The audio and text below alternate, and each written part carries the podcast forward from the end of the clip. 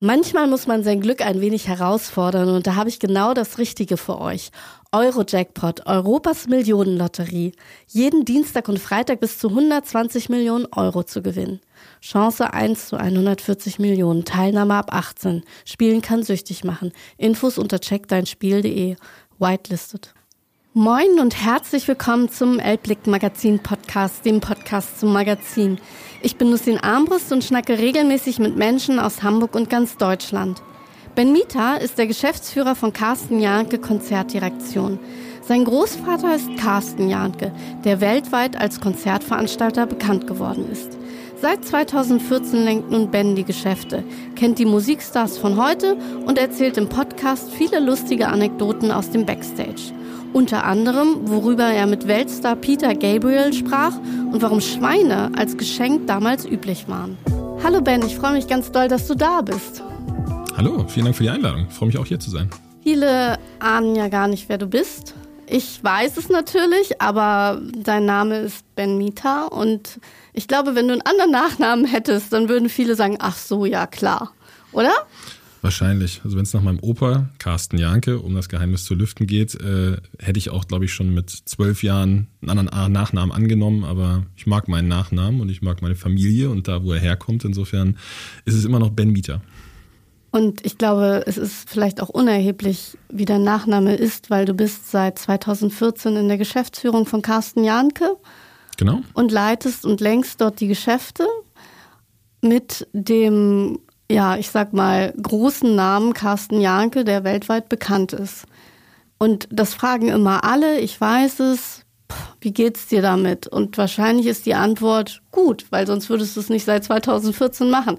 Deswegen frage ich dich lieber mal, wann war so dein letzter Nicht-Schreibtischjob? Also hast du noch mal irgendwie was vor kurzem gemacht, wo du sagst, ey, das war mal so was ganz anderes. Ich habe noch mal das Lager aufgeräumt weil irgendwie keiner da war oder so. Gibt es noch sowas oder ist dafür gar keine Zeit? Also das Schöne und Spannende an meinem Job ist ja, dass man eine gute Mischung aus Schreibtischjob, Planen, Vorbereiten, Nachbereiten im Büro hat und dann Durchführung vor Ort auf den Konzerten, auf den Veranstaltungen. Insofern hat man auch immer noch so eine, ja, eine To-Do vor Ort Komponente und ich glaube, mein letzter Job war tatsächlich, wo ich auch vor Ort die ganze Zeit war, war Ludovico Einaudi im Derby Park im äh, Klein Flottbek wo es leider Gottes Katzen und Hunde geregnet hat und ich, glaube ich, vier Stunden durch den Regen gelaufen bin, irgendwann total durchnässt war, weil wir versucht haben, irgendwie Crowdmanagement zu machen und äh, die Gäste, die sehr spät kamen, dann doch irgendwie zügig aufs Gelände zu bekommen, gleichzeitig zu gucken, dass das Gelände nicht komplett absäuft. So der schöne Hamburger so Sommer bei hat sonst Wacken.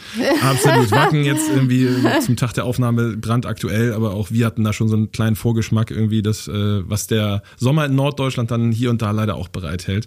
Insofern, da war ich auf jeden Fall vor Ort Ort. Und darüber hinaus haben wir neben der Carstener Konzertdirektion auch viele andere Firmen. Zwei von denen beschäftigen sich auch ganz konkret mit der Umsetzung von Produktionen und so ein bisschen als Fingerübung und auch weil ich da ganz, ganz originär herkomme, mache ich auch teilweise noch Produktionsleitung und bin dann wirklich den ganzen Tag in der Arena auf einem Feld oder ähnliches und ähm, mache das mal so nebenbei, um auch irgendwie so nicht den, den Kontakt zur Basis und zum, zum Doing vor Ort zu verlieren. Insofern habe ich durchaus neben dem Bürojob, der das Gros ausmacht, auch hier und da noch ein bisschen Berührungspunkte mit der Wirklichkeit vor Ort. Ich finde das immer ganz schön, deswegen mache ich ja auch was, was viele gar nicht wissen. Ich bin ja Komparse ganz oft und stehe irgendwo vor der Kamera und dann werde ich von links nach rechts geschickt. Und weißt du, was ich daran so gern mag? Ne? Dass ich gar keine Verantwortung habe. Also das heißt, du ziehst jetzt irgendein Kostüm an. Also ich war neulich, war ich Richterin okay. im Ermittlungsausschuss und saß da in so einem Podium und habe den ganzen Tag Jürgen Vogel angestarrt und äh, ihm nicht geglaubt. Aber so, und dann dachte ich so, das ist eigentlich, ich mag das, diese Verantwortung dann loszulassen. Und ist es dann auch manchmal bei dir so, wenn du sagst, ich gehe damit aufs Feld, mach Crowdmanagement, okay, man hat eine Verantwortung, aber auch einfach mal so ins Machen zu kommen und nicht nur seine E-Mails von links nach rechts beantworten? Also das Machen auf jeden Fall. Tatsächlich, ich habe die die ganz äh, originären Basisjobs mache ich tatsächlich nicht mehr. Also auch wenn ich auf dem Feld bin, bin ich leider irgendwo immer in Verantwortung. Aber Damit. das ist man, ja, aber das ist natürlich dann, also was weiß ich, mit unseren Firmen sind wir teilweise auch nur Dienstleister und kümmern uns nur um eine Produktionsleitung oder nur um äh, den Ordnungsdienst. Da ist man dann irgendwann nur noch ein Rädchen im gesamten System und dann gibt man ein bisschen Verantwortung ab, hat natürlich immer noch einen Teil Verantwortung für einen Teilbereich, aber ähm, genau das, was du sagst, manchmal würde ich ins Machen kommen und vor allen Dingen aus diesem ja, Hamsterrad, E-Mail-Postfach, E-Mail-Flut rauszukommen, ist manchmal schon ganz schön. Was dann so der, der Kater am nächsten Tag ist, ist, wenn man das E-Mail-Postfach wieder aufmacht und einen Tag nicht drin war, aber ähm, vor Ort sein, Dinge wirklich mit anpacken und so, das ist auch einer der Gründe, warum der Job so viel Spaß macht. Und hört man dann ja auch immer von den Menschen. Ich finde es ja auch immer ganz gut. Ich verteile ja auch manchmal mein Magazin persönlich und drücke das irgendwem in die Hand, weil ich mag immer dann, wenn die Leute dann reingucken und sagen, hä, Moment mal, das sieht ja gar nicht aus wie ein Stadtmagazin. So, und dann kriegst du immer so eine direkte Reaktion. Oder du kriegst auch die Reaktion, naja, sieht ja nur so, naja aus. Also das hatte ich auch schon. Total. Und, äh, oder ich glaube, irgendein Prominenter hat mir mal gesagt, Mensch, man kann gar nicht erkennen, dass es ein Stadtmagazin ist. Das waren so die Anfänge. Da habe ich dann irgendwann Stadtmagazin draufgeschrieben. Also so, weißt du, dass du dann ja. immer so ein direktes Feedback hast. Deswegen gehst du deswegen auch gerne mit auf die Flächen, auch im Stadtpark. Das ist ja, wer es nicht weiß, der Hamburger, also die Konzerte im Stadtpark, die sind ja quasi euer Wohnzimmer. Genau.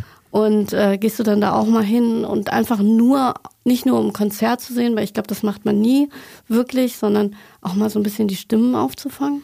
Absolut. Also das Schöne an unserem Job grundsätzlich oder an der, wenn man es ein bisschen technisch betrachtet, der Materie, mit der wir arbeiten, ist ja, dass wir immer noch mit Emotionen und mit Großereignissen und vielen Menschen, die auf ein bestimmtes Ereignis auf einer Bühne reagieren zu tun haben und das kannst du halt durch nichts ersetzen. Und das ist glaube ich auch das, was so ein bisschen so die, die Sucht an unserem Job, unserer Branche ausmacht. Und äh, demnach willst du das natürlich auch ähm, erleben. Und gleichzeitig, wenn du viele Monate auf eine Veranstaltung hingearbeitet hast, willst du ja auch so ein bisschen die Belohnung dafür haben, für das, was du gemacht hast. Insofern ist man auf jeden Fall vor Ort, guckt sich die Show an, vielleicht weil man Fan von dem Act auf der Bühne ist, aber vielleicht auch einfach, weil man sich so ein bisschen die Atmosphäre vor Ort angucken will, wie reagiert genau das Publikum, so ein bisschen wirklich direkt vor Ort dann eine Reaktion auf das, was da auf der Bühne passiert und was man da organisiert hat und auf die Beine gestellt hat.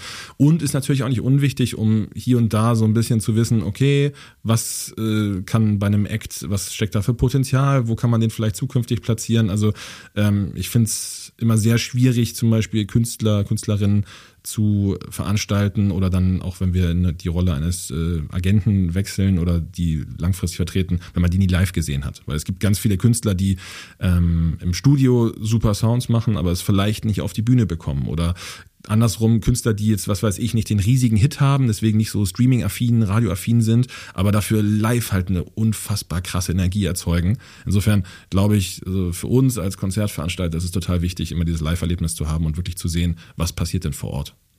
Ja, da kann ich dir sagen, da bin ich zum Beispiel auch ganz gespannt. Äh, ich hatte nämlich im kommenden Magazin im August äh, kommt Boss Hoss im mhm. Interview und meine Einstiegsfrage bei denen war, ich bin kein Fan eurer Musik und ich mag eure Musik auch nicht.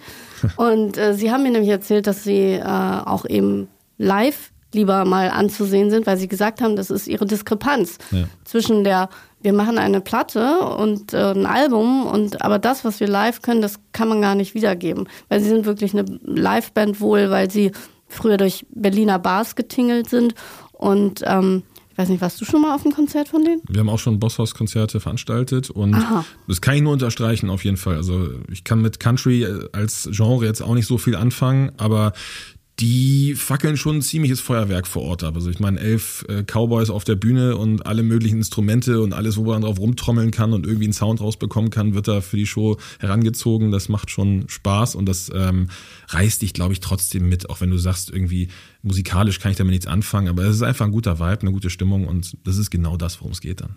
Die letzte, die mich so vom Hocker gehauen hat, war übrigens Mariah Carey. Mag ich auch okay. eigentlich nicht.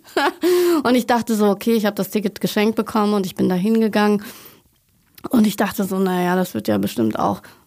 Und ich fand es tatsächlich sehr witzig, wie sie über sich selbst die ganze Zeit Witze gemacht hat, das ganze Konzert über. Ja. Also so sich selbst äh, nicht allzu ernst zu nehmen. Und da habe ich auch gedacht, jetzt höre ich ihre Songs anders. Geht dir das dann auch so? Also wo warst du zum Beispiel als letztes Mal, wo du sagst, bin ich, bin ich gar kein Fan? Und jetzt, wenn ich die Songs höre, höre ich sie anders. Weil ich muss jetzt immer an das Konzert denken, wo sie selber über ihr Kleid gelacht hat und gesagt hat, ich weiß, ich sehe aus ja. wie eine Presswurst. Oh, das ist bei der Vielzahl an Konzerten, die man sieht oder die ich sehe, relativ schwierig.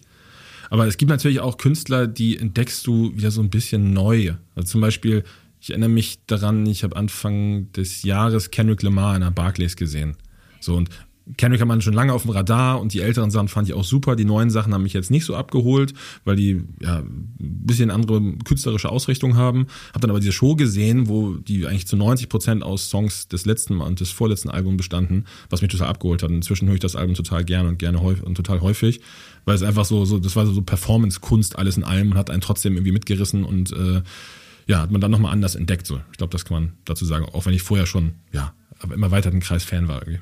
Ja, also ich hatte es das letzte Mal bei, witzigerweise auf dem Kampnagel, bei einer Band, die niemand kennt und ich kannte sie, Hiatus Coyote. Ah, ja. äh, und ich habe das Album rauf und runter gehört und ich höre es immer noch rauf und runter. Ähm, und nach dem Konzert habe ich es nochmal ganz anders gehört und noch viel lieber. Also das machen dann auch Konzerte aus. Und es ist auch das, weswegen du das machst, weil ich frage mich immer, wie viel Leidenschaft steckt dahinter, weil man da irgendwie in was reingekommen ist, was schon war und ähm, ich hatte hier ja schon verschiedene Menschen aus verschiedenen Berufszweigen. Und da war zum Beispiel Tim Lessau von der Braker Mühle, der sagt, ich wusste, ich will Brot backen und dann ist es meine Leidenschaft so. Und dann frage ich mich, hat, kann man die entwickeln, wenn man schon in so eine Familie, wo Veranstaltungen und Konzerte da sind, da ist, kann man die dann selber noch entfachen oder ist das alles so, naja, kenne ich ja, aber ich war im Stadtpark als Kind mit meiner Wasserpistole. das auch. Ähm, Klar, also ich glaube, Leidenschaft ist gerade für den Job, den wir machen, was definitiv kein 9-to-5-Job ist und was auch mal bedeutet, nachts um eins irgendwie noch ans Telefon zu gehen, wenn irgendein Künstleragent aus LA äh, dringend Gesprächsbedarf hat und auch mal bedeutet, irgendwie eine Wochenendverabredung abzusagen, weil du gerade, keine Ahnung, Treck, mit dem Trecker Autos aus dem Matsch ziehen musst bei Wacken oder sonst irgendwas. Ähm, ich glaube, ohne Leidenschaft und ohne Passion für das, was man tut, ähm, würde, hält man in dem Job, glaube ich, nicht lange durch. Also das ist einfach so, dafür ist die Arbeitsbelastung dann doch zu hoch und Work-Life-Balance tritt auch manchmal zu sehr in den Hintergrund, als dass man, wenn man nicht die Leidenschaft verspürt und wenn das nicht irgendwie das ist, was einen so antreibt, dann glaube ich, lässt man es irgendwann sein, weil das äh, macht sonst wenig Sinn. Aber ähm, ich glaube, ja, wie du schon gesagt hast, so Konzerte im Endeffekt sorgen dafür, dass du Dinge anders siehst, dass du Musik anders hörst, weil du natürlich im Kopf auf einmal auch Dinge mit Emotionen verbindest. So, du, ein Song, den du jetzt auf Spotify hörst oder sonst wo, ist erstmal nur ein Song. So, der, der mag in dir auch eine Emotion auslösen, aber wenn du dann zu diesem Song noch irgendwie, ey, das war der Song, wo der Frontmann ins Publikum gegangen ist, das war der Song, wo Mariah Carey diese mega hohe, äh, diesen mega hohen Ton getroffen hat und so. Das sind ja so Erinnerungen und so, so äh, Emotionen, die du in deinem Kopf abspeicherst und die da auch dazu beitragen, dass dann du Musik Musik ganz anders wahrnimmst und rezipierst. Und kannst du dann auch dich so ein bisschen, wenn du dann selber auf Konzerte gehst, dich davor ein bisschen schützen, auszubrennen? Weil ich habe immer das Gefühl, oder ich höre das ja auch, so unfassbar viel, wie du machst, mit verschiedenen Firmen, mit verschiedenen Unternehmungen, hier Dienstleister, da ein neues Geschäftsprojekt.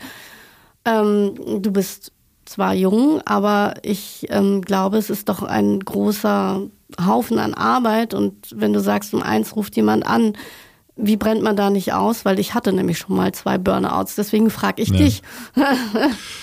ich glaube, das muss jeder für sich erstmal individuell finden. Bei mir ist es so, ich versuche einen Ausgleich zu finden.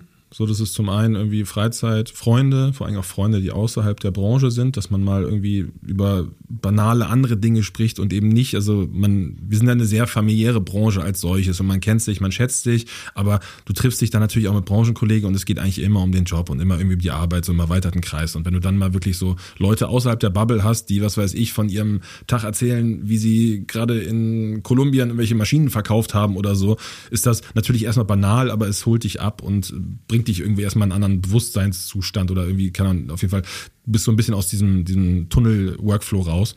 Insofern das zum einen, dann ist es bei mir vor allen Dingen Sport und klar, es sind auch Konzerte irgendwie, wo du dann hingehst, wo du auch mal als Fan hingehst und was weiß ich, ich dann Hip-Hop. auch bei mir ist es Hip-Hop definitiv, aber inzwischen äh, berufsbedingt höre ich alles, was, was gut ist und auch gehe auch zu verschiedensten Sachen.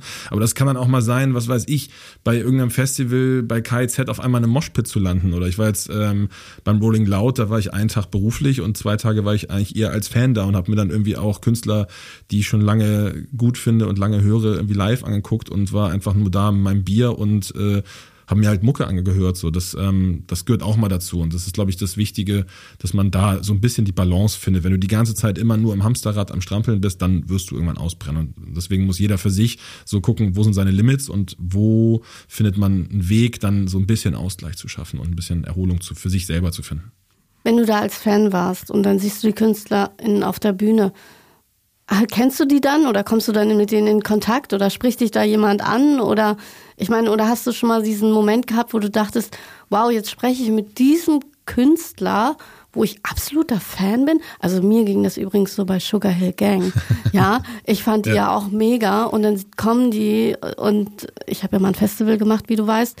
Ähm, und dann kommen die und du holst sie vom Flughafen ab und denkst so, oder es war auch mit Curtis Blow. Ja. Du, du stehst mit ihm hinter der Bühne und er wärmt sich auf und du siehst, wie er da Breaking Moves macht, die ich noch nicht mal kann.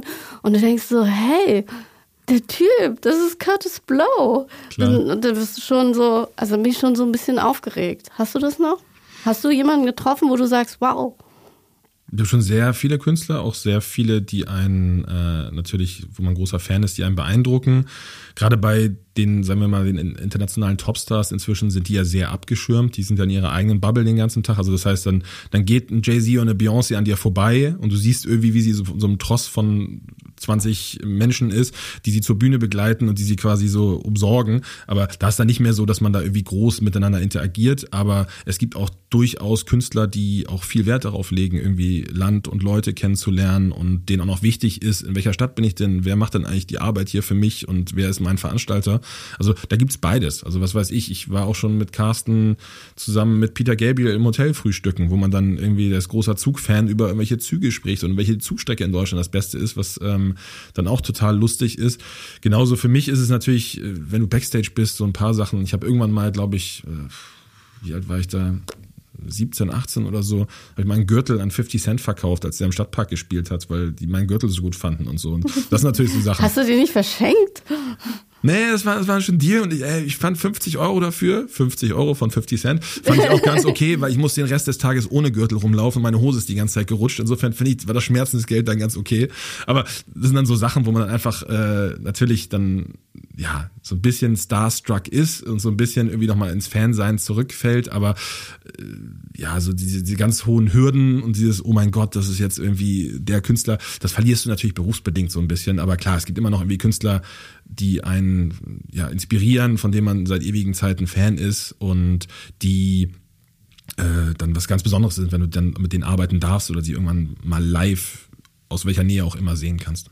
Ich finde das immer total spannend. Ich bin ja leider nicht mehr so im Business, aber ich fand zum Beispiel cool, dass Roy Ayers ähm, Olivenöl wollte mhm. und der das pur irgendwie genommen hat und ich ähm, das gar nicht glauben konnte, dass er so pur Olivenöl trinkt und er dann mir gesagt hat, das ist gut für meine Stimme. Ja.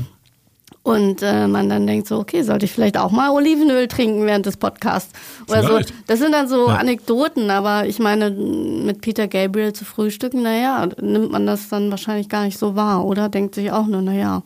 Und jetzt reden wir über Züge. Genau, aber in dem Moment ist es ja einfach nur ein Mensch. Das ist jetzt nicht, oh mein Gott, das ist Peter Gabriel, sondern das ist dann vielleicht auch nur Peter und natürlich weiß man, wer die andere Person ist, aber man unterhält sich da irgendwie ganz nett und ähm, wir arbeiten ja auch mit viel mit Domestic-Künstlern wo wir dann am Ende des Tages, das sind dann auch nur Menschen irgendwie. Ob es jetzt ein, ein Udo Lindenberg ist, mit dem man irgendwie in einer Bar eintrinkt, oder ob es ein Peter Maffay ist, oder ob es ein Johannes Oerding oder wer auch immer ist. So, das sind dann am Ende des Tages dann ja auch irgendwie Menschen wie du und ich.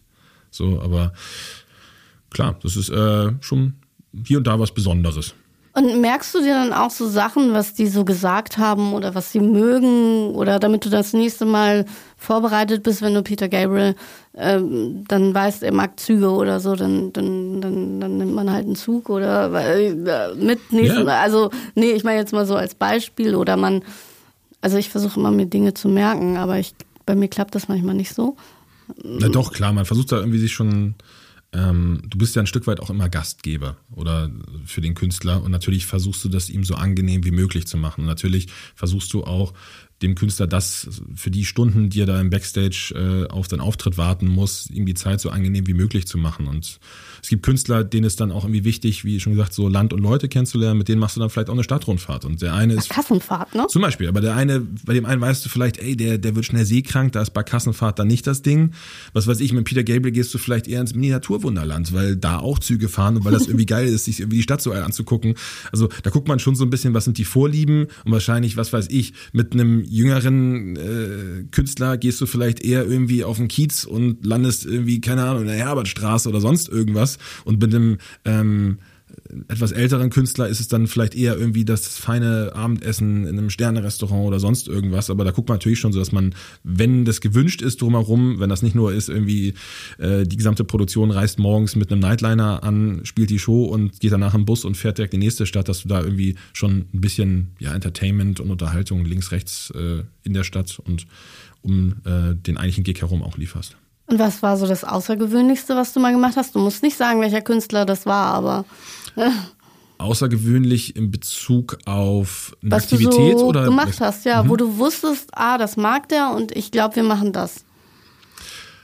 Also es gab mal amerikanische Hip-Hop-Künstler, die waren als äh, Double Bill, also zwei große Acts äh, unterwegs. Da mussten wir eine komplette Suite im Atlantik ausräumen und äh, ein komplettes äh, Party-DJ-Setup in den einen Raum mit irgendwie Lichtanlage und allem drum und dran. Und in den anderen musste ein großer Game-Raum gepackt werden. Und das war damals noch die Zeit, wo ähm, Ländercodes noch auf DVDs und Spielen waren. Und es musste unbedingt Ländercode 1 für USA sein, weil die ihre Spiele zocken wollten. Das war zum Beispiel ein relativ großer Stunt, dann eine Playstation in Hamburg zu bekommen, die Ländercode 1 abspielt. Ähm, und da wurde die äh, Suite dann auch ziemlich auf links gedreht, also die musste danach renoviert werden. Ähm, das Wer ist Kosten? Das sind natürlich dann die Kosten des, äh, des Künstlers, der die zerlegt hat oder der, der, der Künstler. Ähm, dass zum Beispiel, wir mussten mal kurzfristig unfassbar viel Salz besorgen, weil eine ähm, südamerikanische Band ein, ähm, ich weiß gar nicht, was es ist, es ist auf jeden Fall eine Form von Ritual vor dem Auftritt abhält, womit irgendwelche Geister, Dämonen abbeschworen werden und äh, der Auftritt quasi, was weiß ich, wie sagt man, geweiht oder gesegnet wurde.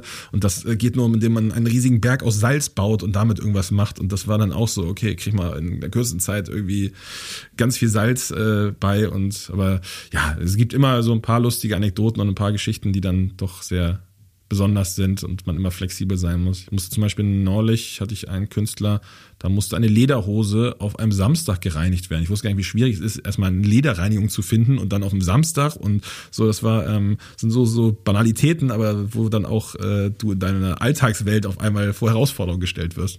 Sind das dann so auch Dinge, die dann Chefsache sind? Wie hast du sie dann am Ende gereinigt? Nur für alle, die jetzt eine Lederhose haben.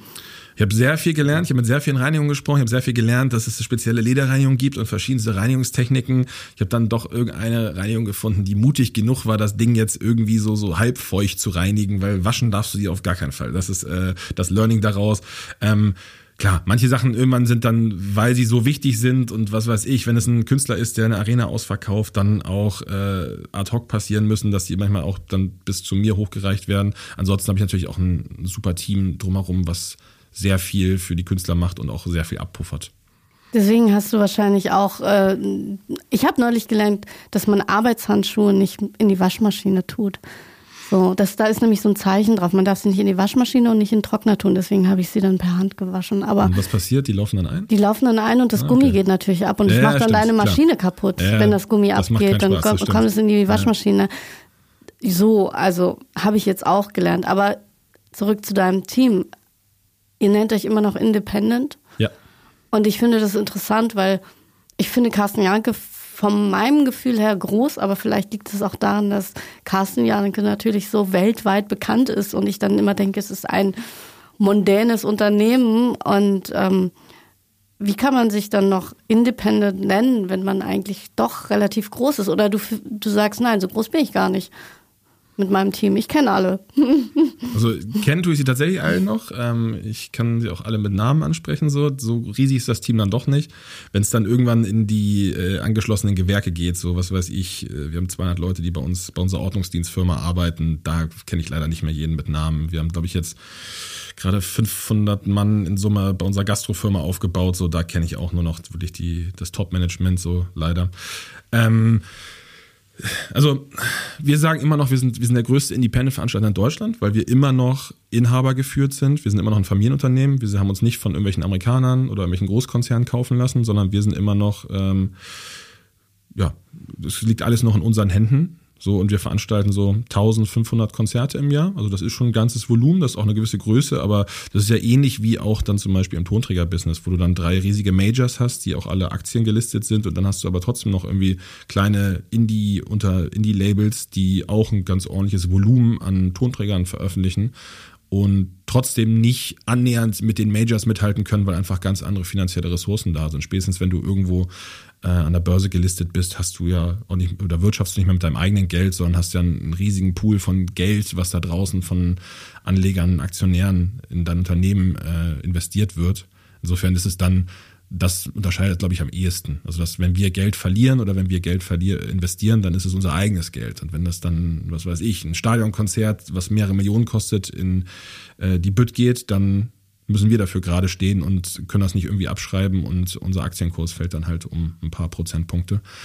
Ähm, das ist, glaube ich, der ganz große Unterschied. Und deswegen müssen wir natürlich anders agieren, uns vielleicht hier und da auch ein- oder zweimal überlegen, wie wir Dinge machen, wie wir Risiken eingehen, ob wir Risiken eingehen.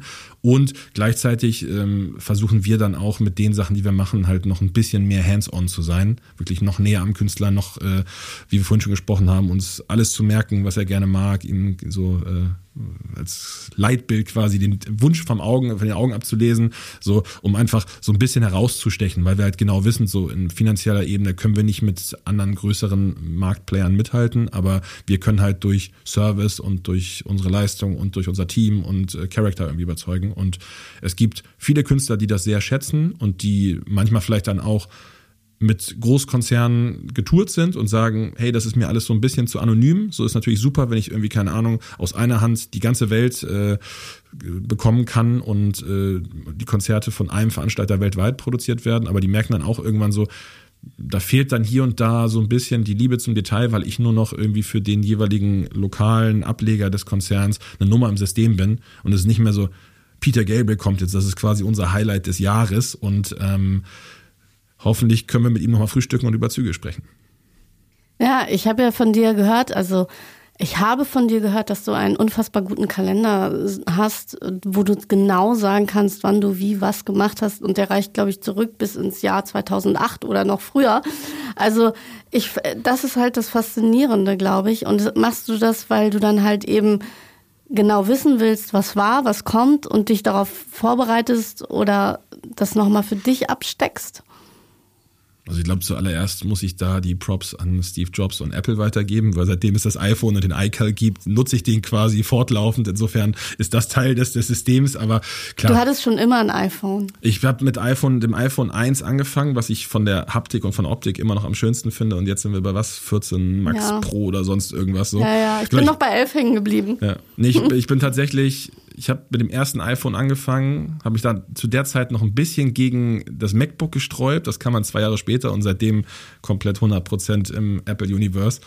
Äh, insofern, der iCal ist äh, Kern des Ganzen, aber natürlich, ähm, wir versuchen schon Datenbanken zu führen, um natürlich auch aus Erfahrung äh, ja, Kenntnisse für die Zukunft schätzen zu können und irgendwie empirische äh, ja, Ergebnisse oder Dinge herleiten zu können. Insofern ist es schon wichtig, dass wir Dinge auch tracken und gucken, ey, wie waren denn Vorverkaufszahlen, wie waren denn vielleicht finanzielle Parameter, wie war der Ticketpreis damals und ähnliches. Das ist total wichtig. Und gerade weil unser Job so schnelllebig ist und weil man so viel im Jahr macht, finde ich es total wichtig, dass ähm, sich irgendwo auch festzuhalten. Ich habe irgendwann mal Facebook gemacht und irgendwie, wie jeder andere auch, sich irgendwie überall getaggt und ich fliege jetzt von da nach da und habe da die Veranstaltung gemacht. Finde ich immer noch ganz, ganz lustig, so jeden Tag diese Reminder zu bekommen, ey, an dem Tag hast du vor zehn Jahren das und das gemacht, aber irgendwann ich da auch keinen Bock mehr drauf, alles zu taggen. Jetzt ist es mein Kalender. Aber wenn man einfach mal so hier und da mal sich eine Sekunde nimmt, um so ein bisschen Revue passieren zu lassen, was man eigentlich alles schon gemacht hat und was man auch verrückte Sachen gemacht hat,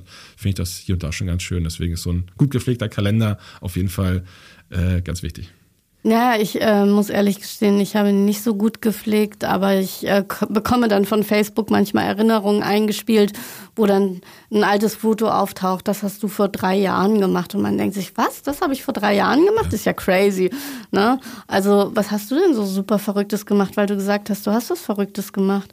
Also ich hoffe nicht irgendwas Gefährliches. Nein, also super verrückt ist in dem Kontext eher schöne Urlaube, die man hatte ja. oder schöne Momente, die man mit Künstlern, die man mit Freunden hatte oder ähnliches, sowas. Und dann eben auch teilweise Konzerte. Und da waren natürlich auch hier und da ein paar verrückte Tourneen mit Anekdoten dabei, glaube ich, die einfach nicht ausbleiben. Gerade wenn du irgendwie mit, ähm, wir sprachen ja schon drüber, mit Hip-Hop-Künstlern auf Tour bist und gerade mit amerikanischen Hip-Hop-Künstlern, da kannst du, ähm, was weiß ich, mit so gestalten wie dem Wu-Tang Clan oder mit The Game und so, wenn du mit denen auf Tour bist, da erlebst du auf jeden Fall eine Menge. Das kann man dann wahrscheinlich irgendwann mal zu einem Buch zusammenfassen, oder? Hast du schon mal so eine Idee? Ich meine, du bist jetzt ja immer noch für mich sehr jung, ja. aber du könntest wahrscheinlich schon ein gutes Buch füllen. Ähm, hast du es mal vor? So kleine Geschichten Vielleicht irgendwann mal. Wir sind tatsächlich gerade dabei, so Carsten zu motivieren, mal seine Memoiren zu schreiben, weil einfach Carsten auch so viele noch verrücktere Anekdoten, als ich das habe, machen kann, weil einfach in den 70ern, 80ern das Geschäft und die Branche noch was ganz anderes war und einfach also so verrückte Dinge da passiert sind und dann, was weiß ich, Künstler in einem Hotel ein Schwein geschenkt bekommen haben und das Schwein hat die komplette Lobby auf links gedreht und solche Sachen, weißt du, das ist also heute gar nicht mehr denkbar, aber damals war das total gang und gäbe und also da gibt's noch viel verrücktere Sachen und es ist immer relativ lustig, wenn man dann in manchen Situationen oder in Meetings oder so, so ein Stichwort droppt, dann ist Carsten so, apropos Schwein, da fällt mir ein und so weiter. Also Wir haben damals ein Schwein ins Atlantik geliefert. Zum Beispiel, genau, genau. Und für die und die Band. Und die haben das, das damit gemacht. So. Und das sind einfach so, ja. so Anekdoten, die ich auch immer noch total beeindruckend finde und total, ähm, ja, äh, die muss man einfach erhalten. Erhaltenswert sind sie im Endeffekt, ähm, weil ich glaube, es wäre total schade, wenn die für die Nachwelt nicht mehr da sind. Und ähm, deswegen ist und es. Und warum zögert er noch? Er ist dabei tatsächlich, aber es ist natürlich, ey, das sind so viele, ich glaube, über die Jahre, ich meine, Carsten macht das jetzt fast oder macht es 60 Jahre, insofern, ähm, da ist, hat sich natürlich eine Menge angeholfen. Da muss man dann immer die richtigen Stichworte und die richtigen Trigger setzen, um die dann auch alle rauszukitzeln. Aber genau, nee, er ist dabei irgendwie. Und ich glaube, wenn ich irgendwann es schaffe, mit 80 immer noch in dieser Branche zu sein, immer noch relevant zu sein, dann vielleicht mein Buch. Ich finde, mit äh, 35 ist das jetzt ein bisschen früh. Ich bin nicht wie, wie Crow oder der ein oder andere ähm, Social Media Creator, der meint, mit 18 oder mit 20 schon seine Biografie zu schreiben. Und was ich glaube ich auch ganz wichtig finde, so wir sind am Ende des Tages sind wir hinter der Bühne Dienstleister und man darf sich da auch nicht so wichtig nehmen. Also insofern glaube ich, wäre es dann eher ein Buch über Anekdoten und über lustige Dinge, die irgendwie über all die Jahre passiert sind, als weniger zu sagen, ich als Ben Mieter, der große Impresario, habe dies und das und jenes geschaffen. So, ich finde, da muss man so ein bisschen demütiger sein und so auch so ein bisschen sein, sein Ego ein bisschen zurückstellen. Ich finde ja auch die Geschichten, tut mir leid, wenn ich das jetzt sage, die finde ich halt super spannend, wenn du dann über das Schwein erzählst. Aber ich, vielleicht hast Klar. du ja auch noch Privatgeschichten, die mich interessieren. Die können wir nur nicht jetzt hier sagen. Ja, ne? ja vielleicht nicht. Vielleicht nicht. Das machen wir dann beim Bier oder so. Ja, genau. Die, äh, die besprechen wir dann. Aber ich finde, ich, und das meine ich ja, ich finde das schon spannend, was auch immer, und das merke ich auch immer wieder, was Menschen, die schon ganz lange in der Branche sind oder auch überhaupt ältere Menschen sozusagen haben. Ich habe neulich mit einer Krankenschwester gesprochen, die über 45 ähm, Jahre in der Kinderherzstation war als Kinderkrankenschwester und gesagt hat, für mich war das alles keine Arbeit. Und die hat dann auch so Anekdoten rausgehauen und gesagt, früher gab es nur zwei Monitore auf der UKE-Station. Das muss man sich mal reinziehen. Und dann hat sie gesagt, und wir haben dann die Kinder beobachtet und dann wussten wir einfach, ob die Kinder jetzt Versorgung brauchen oder nicht. So, das machen heute Maschinen, aber wir ja. wussten das früher. Und dann denkt man sich auch so, oh mein Gott. Und ja, und manche haben es dann auch eben nicht geschafft, weil die Technik einfach da noch nicht da war. Und ähm, das kann man sich dann eben nicht vorstellen. Und das sind halt so Geschichten, die, die möchte ich auch gerne aufschreiben. Und dann denke ich immer, manchmal vergessen wir, weil wir ja in dieser New Work Bubble und alle sind ja auch wieder so hip und modern, vergessen wir, was die Alten eigentlich oder die älteren Menschen so an Wissen haben. Findest Total. du das nicht auch, dass wir das weiter vorholen sollten? Ja, auf jeden Fall. Und ich meine, ey, nicht ohne Grund gibt es immer noch so Sachen wie äh, das Hausfrauenrezept oder irgendwie hat deine Mutter, deine Oma noch Tricks und Kniffe auf Lager, die heute immer noch funktionieren. Dafür kannst du dann irgendwie, was weiß ich, ob es jetzt Reinigung ist oder ob es jetzt irgendwie, äh, wenn du krank bist, dass das, das Hausmittel so, du kannst dann irgendwie irgendwelche chemischen Ersatzstoffe dir holen, die auch irgendwie die Wirkung haben. Und manchmal ist dann auch ganz banal, was weiß ich, irgendwie äh, bestimmte Kräuter mit Honig oder sonst irgendwie sowas, die dir auch total Linderung schaffen. Salbeitee. Zum Beispiel, ja. Ja, ja. Und das ist halt das Spannende. Ne? Und ich Ja. denke da immer, wie können wir es schaffen? Okay, das ist jetzt vielleicht auch ein ganz anderes Thema. Wie können wir es schaffen, dass man so ältere Menschen einfach noch mehr, mehr Respekt zollt und noch mal mehr zuhört, was die so zu sagen haben und das mitnehmen in den Alltag? Und darauf komme ich jetzt vielleicht zurück. Nimmst du Dinge an, die Carsten dir sagt? Oder sagst du, hm, naja, das ist jetzt heute nicht mehr so? Weil das Geschäft hat sich natürlich Total. verändert nach 60 Jahren. Ich glaube, es ist eine Mischung aus beiden. So natürlich, also Carsten ist ohne Frage mein Mentor und ich habe ganz viel von ihm mitgenommen, auch ganz viel. Wie verhält man sich im Business? So, was sind so Charakterzüge? So, wir arbeiten immer noch nach diesem Prinzip Hamburger, ehrbarer Hamburger Kaufmann. Ein Handschlag bedeutet mehr als ein Vertrag. Ein Wort ist ein Wort. Man ist irgendwie versucht, fair, ehrlich, aufrichtig, transparent irgendwie zu seinen Geschäftspartnern zu sein. Es mag hier und da mag man mal hart in der Verhandlung sein, aber man ist irgendwie immer fair, so ein bisschen leben und leben lassen. So, das sind so Sachen, die total wichtig sind. Und ähm, Carsten begeistert mich auch immer noch total, wie offen und wissbegierig er auch für neue Themen ist. Also mein bestes Beispiel ist immer noch, was weiß ich, ich habe irgendwann mal eine Party mit dem Beginner Sound System im Übel und Gefährlich gemacht. So. Und dann kam Carsten dann mit seinem Fahrer um 23 Uhr rein, war so, oh, ist ja ganz schön voll, hat einen Gin Tonic getrunken, war so, ich kann aber überhaupt nichts anfangen, aber ist ja eine gute Veranstaltung. Die Leute haben Spaß, ist ja gegangen. Oder dann stand da auf einmal der Pusha T irgendwie im Mojo auf dem, ähm, auf dem Balkon, hat sich drei Songs angehört, meinte so, überhaupt nicht mein Cup of Tea, aber den Leuten gefällt. Insofern ist es total super. Und ich glaube, das kann jetzt es können nicht viele 70, 80-Jährige von sich behaupten, dass sie noch so offen sind, auch was neue musikalische Stile, Künstler, die ihnen vordergründig erstmal nicht sagen, so neu zu entdecken, dass man dann noch so offen ist, dass man auch so diesen, diesen Willen und diesen Drang hat, so neue Dinge noch mitzunehmen, auch wenn man sie vielleicht nicht 100% durchdringt oder weil man, man sie auch nicht 100% sich damit beschäftigen will, aber dass man zumindest erstmal sagt, so, ey, ich gucke mir das einmal an, dann habe ich es mal gesehen und kann dazu was sagen. Und ähm, sich davor nicht zu verschließen. Also ich glaube, das ist was, was ihn unfassbar auszeichnet. Und gleichzeitig natürlich, du hast schon gesagt, so die, die Branche ist eine andere. Gibt es hier und da äh, Punkte, wo ich dann Carsten auch, sei es jetzt im Hinblick auf Deals oder auf, auf wirtschaftliche Dimensionen, vielleicht hier und da mal den Ratschlag geben muss, Dinge anders zu machen, als man es vor 20 oder 30 Jahren gemacht hat, weil einfach das nicht mehr marktüblich ist oder weil es auch einfach nicht mehr wirtschaftlich ist. Insofern, glaube ich, haben wir eine ganz gute Symbiose und da er- ergänzen uns da ganz gut. Aber ähm, ich habe auf jeden Fall größten Respekt vor Carstens Lebenswerk und natürlich, wenn der mir einen Ratschlag gibt, dann nehme ich den auch heute noch an. Ich kann dir ja erzählen, wie meine Begegnung mit ihm war. Ich hatte, ich war nachts auf dem Reeperbahn-Festival unterwegs und es war nachts um zwei Uhr. Ich wollte nach Hause und da habe ich ihn ganz alleine auf der Reeperbahn Seitenstraße da getroffen, also nicht auf der Reeperbahn, sondern Seitenstraße. Und es war wirklich die dunkelste Straße und ich kannte ihn ja und ich habe ihn dann angesprochen. Ich habe gesagt, was machen Sie hier?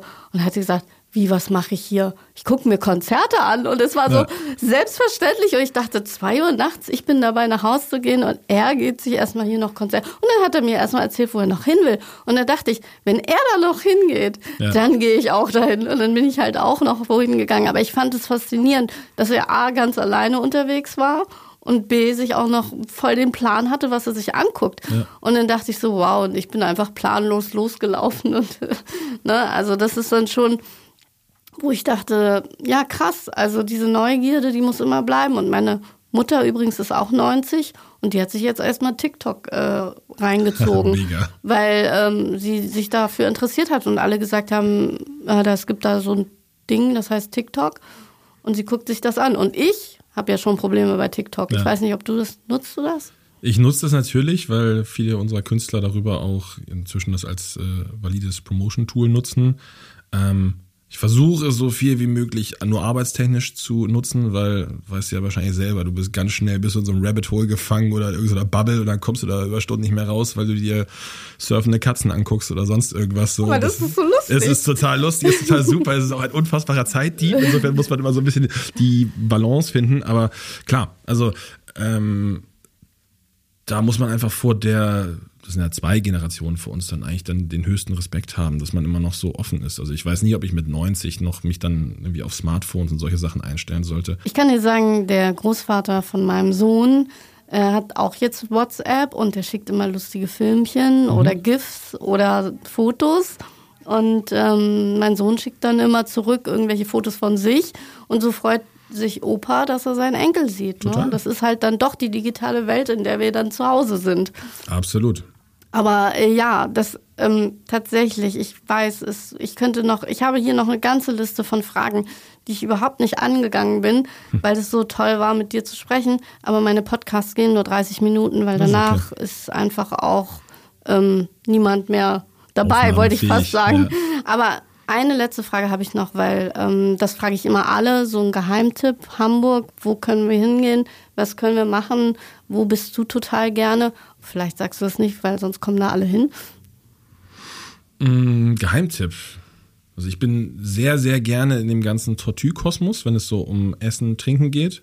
Also ob es jetzt das, äh, das äh, Chelami ist, ob es die Brasserie ist, ob es die Banoir ist, so das total gerne. Also das kann ich allen nur empfehlen, wenn man gut essen und trinken will, hat man da immer eine gute Zeit. So. Und äh, wir platzieren auch sehr viele Künstler von uns in dem Hotel damit macht man nie was verkehrt. Und sonst, ansonsten, ähm, wir sitzen jetzt ja auch hier in der Schanze. Ich muss für meinen Stadtteil Winterhude werben. Das ist einfach ein wunderschöner Stadtteil. Ich werde immer hier, äh, wenn äh, die Augenbrauen hochgezogen, wenn ich versuche, den, den Schanzianern und St. Paulianern Winterhude zu erklären. Aber Alster und so Mühlenkamp, Gerti-Straße, die Ecke, das ist einfach schön. Das kann ich nur empfehlen. Das ist mein Geheimtipp. Aber wenn alle in der Schanze bleiben, bleibt es auch länger schön für mich. Insofern ist es auch so. okay. Na, ich war da neulich essen und war auch ja. super begeistert äh, im Hofweg in diesem israelischen Restaurant. Mhm. Es fängt mit M an. Miru. Miru, genau. Mhm. Ich war so begeistert und dachte so, wow, ich glaube, ich komme öfter Richtung Hofweg, ja. nur um da den Humus zu essen. Ja. So, aber ich meine, gut, das ist jetzt. Gibt viele tolle Bars und Restaurants da und man hat irgendwie, man sitzt zwischen Stadtpark und Alster, das heißt, man hat auch viele Naherholungen so. Kann er noch zu einem Konzert in den Stadtpark und so? Unbedingt. Insofern, äh, der ganze Stadtteil hat echt viel zu bieten. Insofern äh, kann, ich nur, kann ich nur empfehlen. Gut, dann wissen wir jetzt alle, wo wir hingehen. Ähm, äh, und äh, ich hoffe, dass wir uns vielleicht noch mal ein zweites Mal wiedersehen. Vielleicht kann ich dann meine restlichen Fragen loswerden. Das kriegen wir auch sicher hin. Ich danke dir sehr für das Gespräch und ähm, werde natürlich in die Shownotes noch packen, wo man dich wie findet und äh, natürlich die Webseite von Carsten Janke. Super, vielen Dank.